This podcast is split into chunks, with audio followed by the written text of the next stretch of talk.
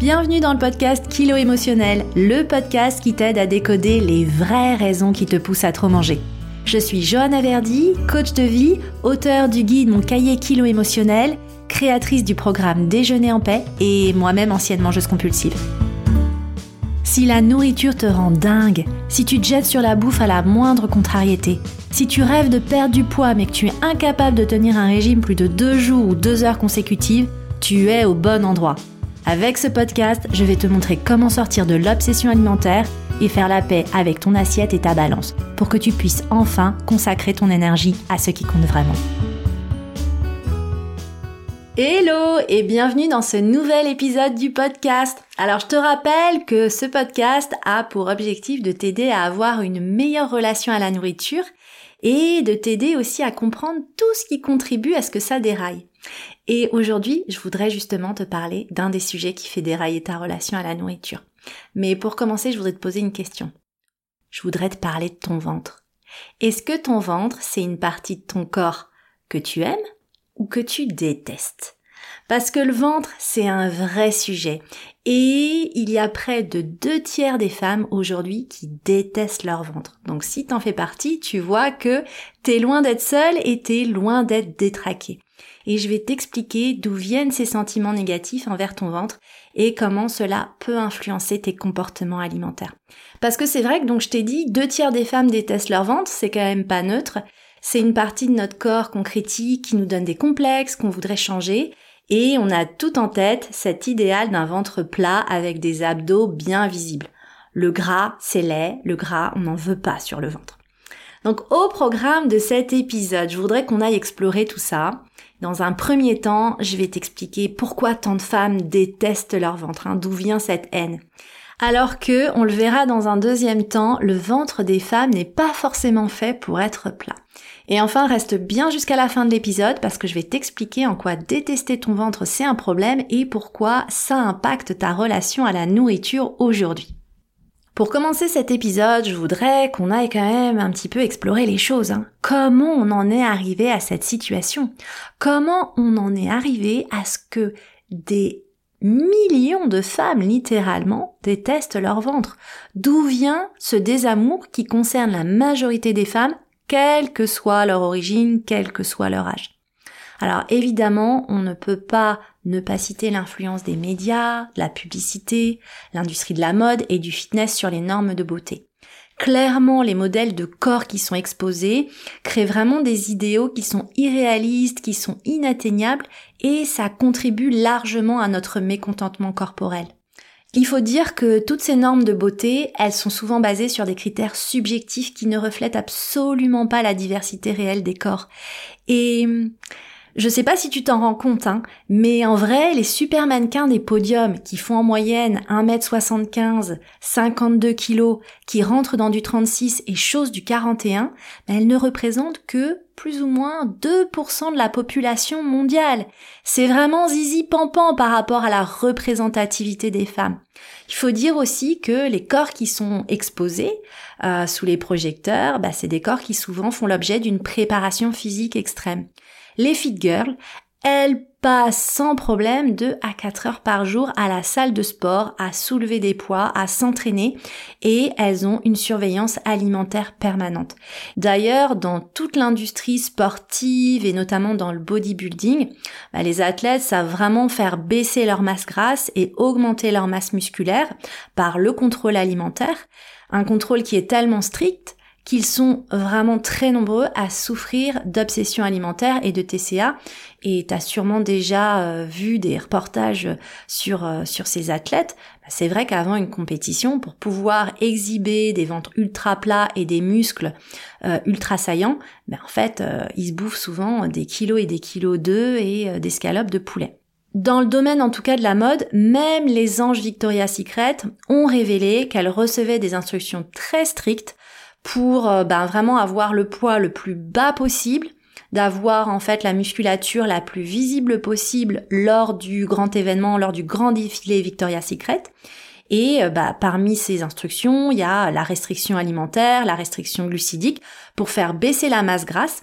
Et puis il y a une autre technique que moi j'ai découvert très très très récemment qui m'a carrément choquée et je t'en parle aujourd'hui parce que je pense que la connaissance est le pouvoir. il faut vraiment qu'on vulgarise et qu'on se familiarise avec toutes ces techniques qui sont mises en œuvre pour exposer ces corps un petit peu hors normes.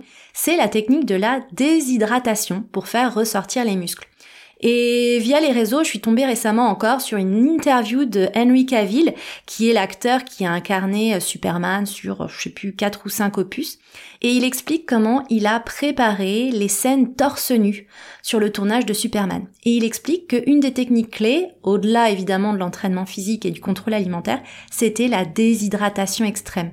Alors c'est drôle, hein il dit non non mais on, on boit pas vraiment rien. C'est le jour 1 tu bois un litre et demi, le jour 2 tu bois un demi-litre, le jour 3, tu bois pas d'eau du tout. Et le jour 4, on shoot. Et c'est quand même juste dingue quand il pense que ce que tu vois sur les écrans, c'est juste un gars qui a quasiment pas bu d'eau et qui est complètement déshydraté pendant 4 jours. Et lui-même disait que ces scènes-là, pour lui, c'était vraiment une torture. Donc euh, voilà, tout ça, ça génère vraiment des images qui sont hors normes, qui ne reflètent pas la réalité de vrais gens dans la vraie vie, sauf que nous, forcément, bah, c'est ce à quoi on se compare. Et puis, à tout ça s'ajoute en plus la chirurgie qui s'est généralisée, les images qui sont retouchées, que ce soit les images photos, les images vidéo, et donc ça contribue vraiment à cette comparaison permanente avec des idéaux inatteignables. J'ai fait d'ailleurs tout un épisode du podcast consacré au sujet de la comparaison, c'est l'épisode 12. Alors évidemment, quand je dis inatteignable, je pourrais me faire tacler à, juste titre, parce qu'en vrai, ces objectifs sont atteignables et sont accessibles pour toi aussi. Si tu acceptes de passer des heures à la salle de sport, si tu acceptes d'avoir un contrôle alimentaire strict. Bref, si tu acceptes de renoncer, selon moi, à ta santé mentale et puis à ta santé physique aussi sur le long terme, parce que typiquement se déshydrater ou se nourrir d'escalopes de poulet, bon, je suis pas bien sûre que euh, ça te fasse du bien sur le long terme.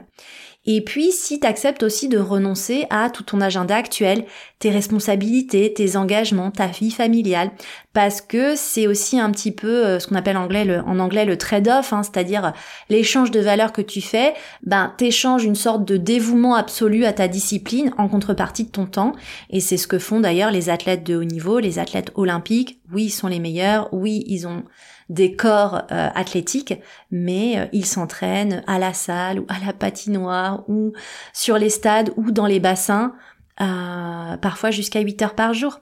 Donc c'est aussi un choix qu'on fait aujourd'hui euh, de pas forcément consacrer 100% de son temps disponible à la pratique du sport et au contrôle alimentaire. Donc tu vois, ces corps hors normes qui font l'objet vraiment d'un travail experts et d'une dédication absolue, c'est les corps finalement qui sont les plus montrés, c'est les corps auxquels on s'habitue, c'est les corps qui deviennent la norme. Et euh, donc la norme pour nous aujourd'hui, c'est d'avoir un ventre plat, sculpté, avec euh, les fameux abdos tablettes de chocolat. Et ce qui est fou, c'est que paradoxalement, en effet, le ventre est souvent au centre des modes. Et si tu regardes un petit peu l'évolution de la mode, de la tendance de la silhouette féminine au cours des années depuis le début du XXe siècle, mais tu vois qu'on est passé de silhouettes plus charnues, des silhouettes à la Marilyn Monroe, à ensuite des silhouettes euh, bah, complètement émaciées à la Kate Moss. Là, on est revenu à des silhouettes à la Kardashian qui sont plus, on va dire, euh, sculptées, mais avec du coup toujours des tailles qui sont anormalement fines et disproportionnées par rapport au tour de poitrine et au tour de hanche. Et puis, au-delà de la mode sur les silhouettes, il y a une mode aussi euh, vestimentaire qui évolue autour du ventre. Que ce soit le piercing au nombril dans les années 90, euh, pour toutes celles qui se souviennent et qui sont de la génération euh, Baby One More Time de Britney Spears, ou tout simplement le crop top en ce moment, dans les années 2020. Tout est fait pour starifier, pour mettre au centre ce fameux ventre. Et évidemment, pas n'importe quel ventre, hein, ce fameux ventre plat. Pourtant, la réalité, c'est que physiologiquement, le ventre des femmes n'est pas fait pour être plat. Quelle que soit notre morphologie et quel que soit notre poids, nous les femmes, nous avons 20 à 25% de tissu adipeux, c'est-à-dire de masse grasse, contre seulement 10 à 15% pour les hommes. Et en effet, dès l'adolescence, les femmes, elles vont commencer à sécréter une grande quantité d'oestrogène qui va faciliter le stockage des graisses en vue de la grossesse.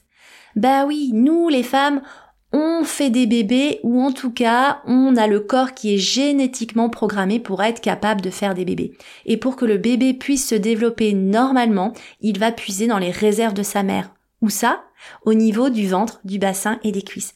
C'est pour ça que les femmes sont prédisposées à stocker de la graisse précisément à ces endroits-là. Et Évidemment, comme les femmes, ce sont elles qui sont susceptibles de porter les enfants, elles ont des organes en plus, notamment l'utérus. Et cet utérus a une forme qui va venir se rajouter aux organes vitaux, euh, une forme d'ailleurs qui va évoluer en fonction du cycle. Et d'ailleurs, si tu commences à t'observer, évidemment avec bienveillance et avec curiosité, tu vas te rendre compte que ton ventre est plus ou moins plat ou plus ou moins rebondi en fonction des jours de ton cycle. Bah ouais, ton ventre, il a pas toujours la même allure du jour 1 au jour, je vais dire 28, hein, pour un cycle en moyenne sur 28 jours, au jour 28 de ton cycle. Il n'empêche, t'as toute une pression sociétale autour du ventre. Et les femmes, elles essayent de s'y conformer. Et cette pression, elle peut être exacerbée par des commentaires ou des critiques de la part de ta famille, de tes amis ou de la société en général. T'as aussi les réseaux sociaux et les médias qui te montrent sans cesse des femmes postpartum avec le ventre plat, comme si elles n'avaient jamais été enceintes, ou des femmes de plus de 60 ans au ventre plat aussi. Et puis, sur euh, le sujet des femmes postpartum, où t'as l'impression qu'elles n'ont jamais été enceintes, euh, c'est un exemple assez récent, je crois que c'était en 2021. Il y a eu une photo de la mannequin et actrice Émilie Rattach Bon, j'arrive pas à prononcer son nom, mais tout le monde la connaît sous le pseudo de Emrata. Donc Emrata, elle a posté des photos d'elle où elle était bon bah quasiment nue dans ses nouveaux pyjamas de la marque qu'elle a créée, 11 jours après son accouchement, avec un ventre ultra plat. Et cette photo, ces photos ont généré un flot de commentaires incroyables. Grosso modo, la moitié des gens qui disait à quel point elle était belle et à quel point euh, bah, c'était son corps et elle vivait son corps et le fait de montrer son corps comme elle le voulait. Et puis en gros, l'autre moitié des commentaires qui étaient des commentaires quand même euh, assez véhéments sur le fait que euh, elle faisait culpabiliser toutes les femmes euh, qui euh, sortaient d'une grossesse et qui n'avaient euh, pas ce ventre. Et puis il y avait des commentaires qui se mettaient carrément à questionner est-ce que ce ventre a été retouché? Est-ce que c'est vraiment son ventre? Est-ce que c'est vraiment son ventre post-grossesse? Donc bref, ça a donné lieu à une conversation assez hallucinante sur les réseaux pour te dire à quel point ce sujet ne laisse bizarrement pas les gens indifférents. Et c'est vrai que ça laisse pas indifférent, pourquoi Parce qu'aujourd'hui, les femmes, elles reçoivent des messages contradictoires, notamment autour de la grossesse. Pendant la grossesse, quand tu es enceinte, c'est quand même un moment où tu sens que ton ventre fait l'objet d'une incroyable admiration. Hein. Il y a cette admiration du ventre de la femme enceinte qui porte la vie. Tout le monde te dit waouh, c'est magnifique, tu portes la vie, c'est génial. C'est la seule période de ta vie où ton gros ventre est valorisé versus tout le dénigrement dont font l'objet les femmes qui exposent leur ventre postpartum. Parce que oui, un ventre postpartum, en fonction des personnes, tout le monde est différent, ben ça peut ressembler à de la peau détendue, des muscles relâchés, un excès de peau, des vergetures, des cicatrices.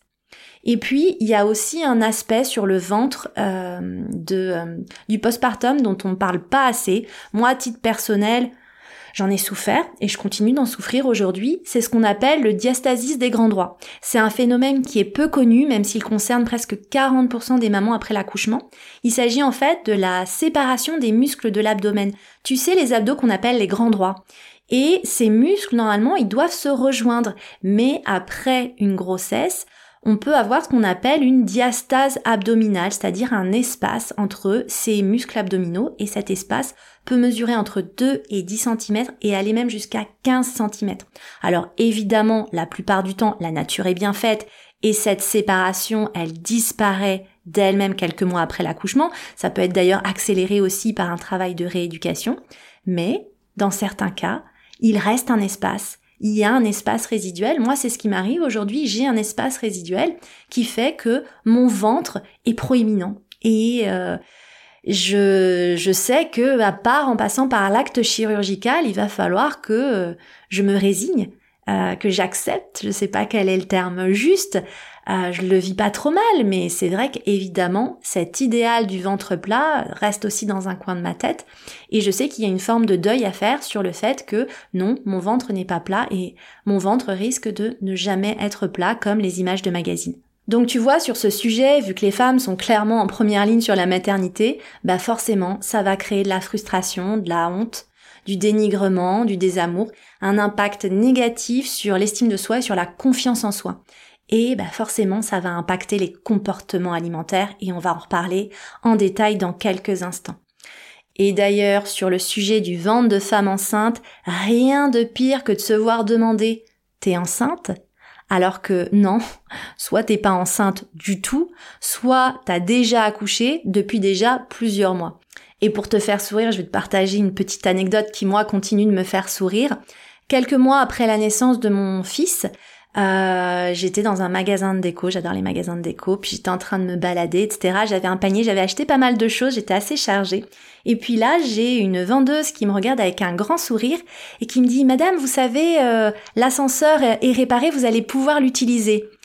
Et je la regarde, elle me regarde dans les yeux, puis son regard se dirige vers mon ventre, puis elle me regarde de nouveau dans les yeux, me sourit, et là je comprends. Elle pense que je suis enceinte. Et par grande bienveillance, elle m'indique l'ascenseur pour m'éviter euh, des efforts inconsidérés. Et à l'intérieur de moi, j'ai à la fois fait gloops et à la fois j'ai souri. Et en fait, je n'ai pas dit que j'étais pas enceinte, j'étais lâche sur ce coup-là.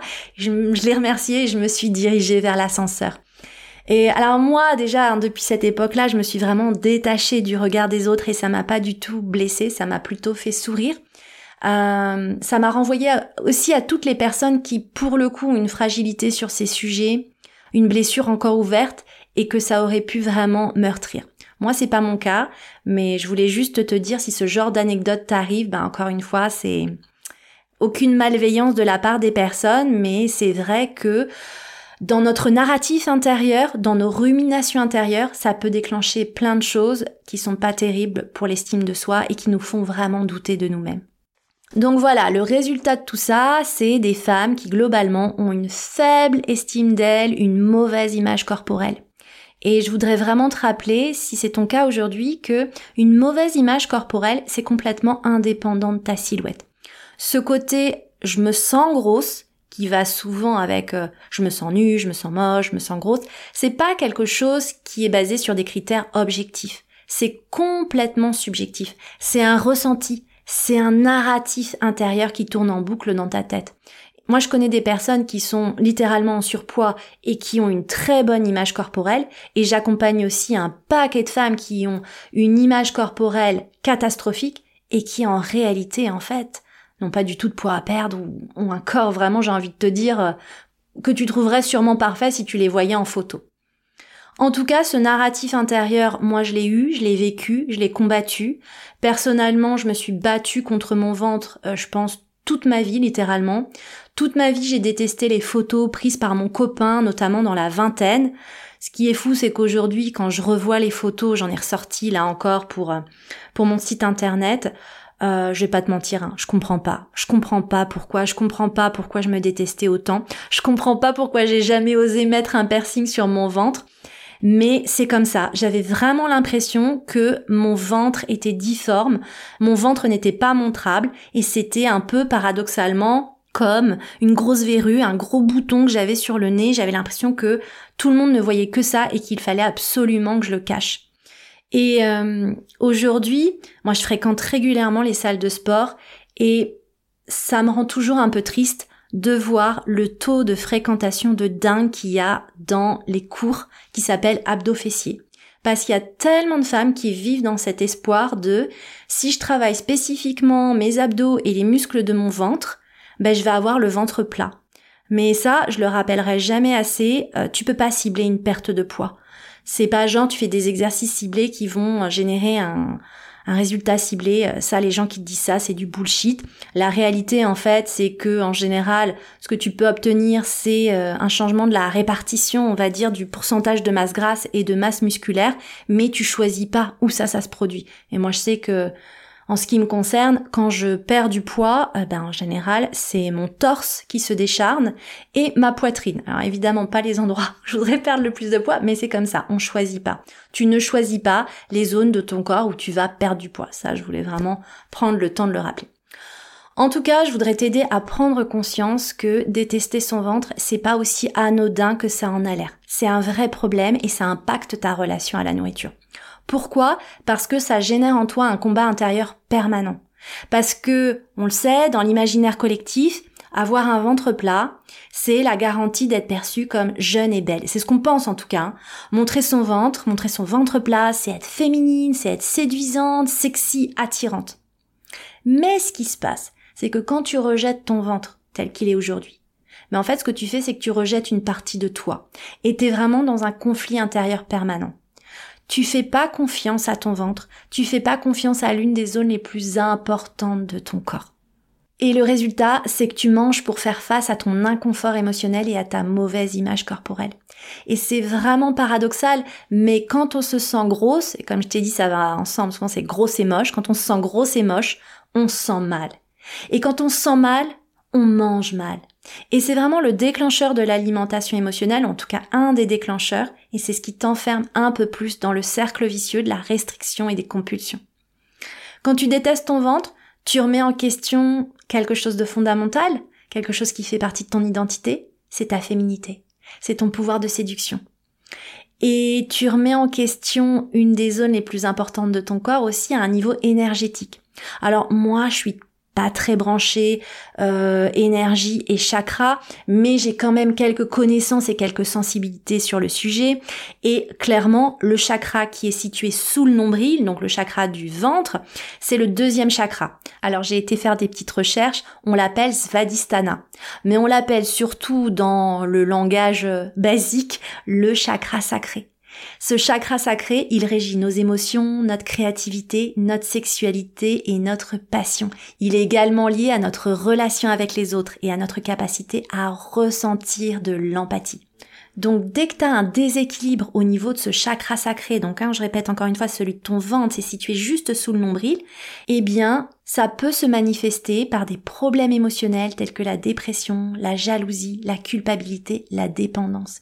Et sur le plan physique, si ce chakra est déséquilibré, ça peut provoquer des problèmes sur ta fertilité, des déséquilibres hormonaux et évidemment des problèmes digestifs.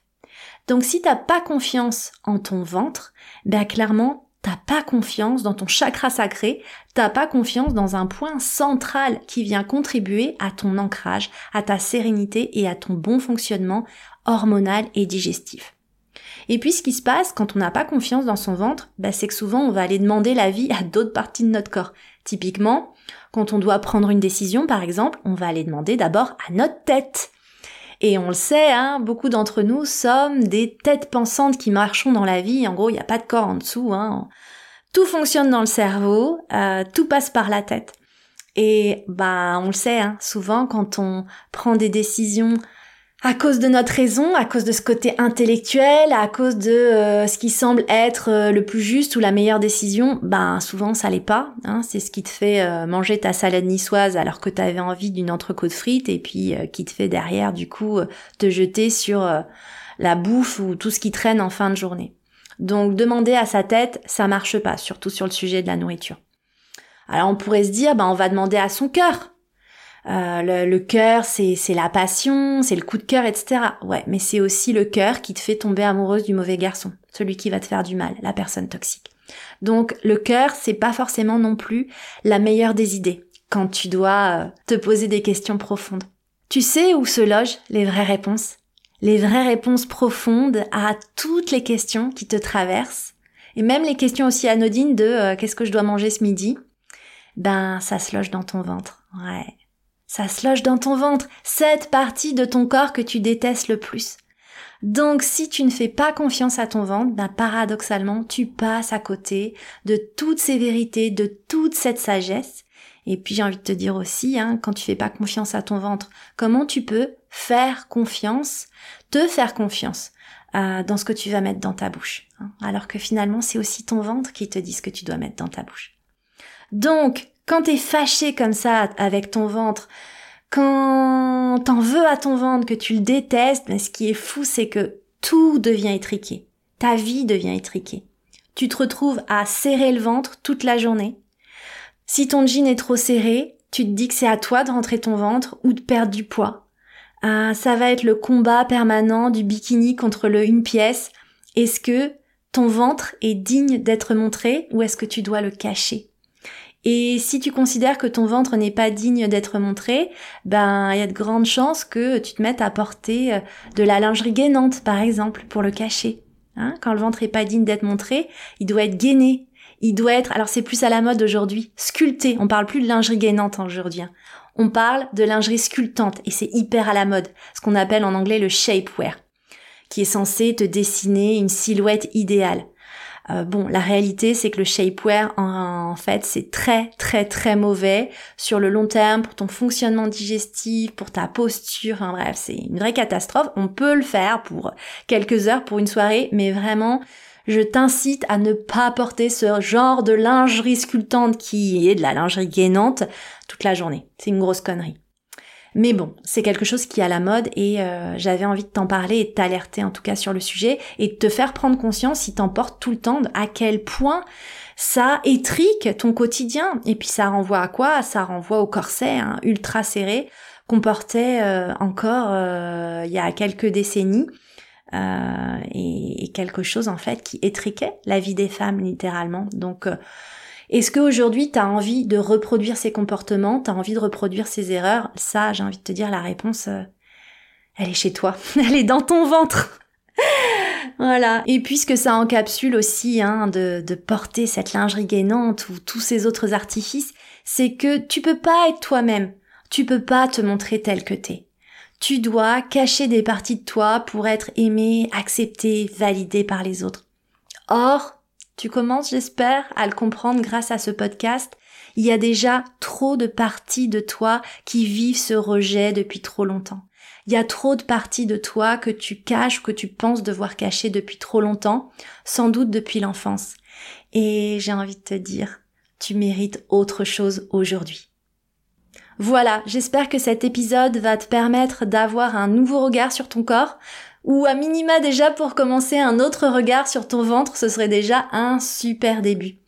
Si tu as aimé cet épisode et si tu aimes le podcast, pense à laisser un commentaire, ça réchauffe mon cœur et ça booste l'algorithme pour pouvoir encourager les plateformes de diffusion à montrer ces contenus aux personnes qui en ont besoin. Et moi, je te retrouve la semaine prochaine dans un nouvel épisode où je voudrais continuer de te parler de l'image corporelle, mais avec une histoire plus personnelle.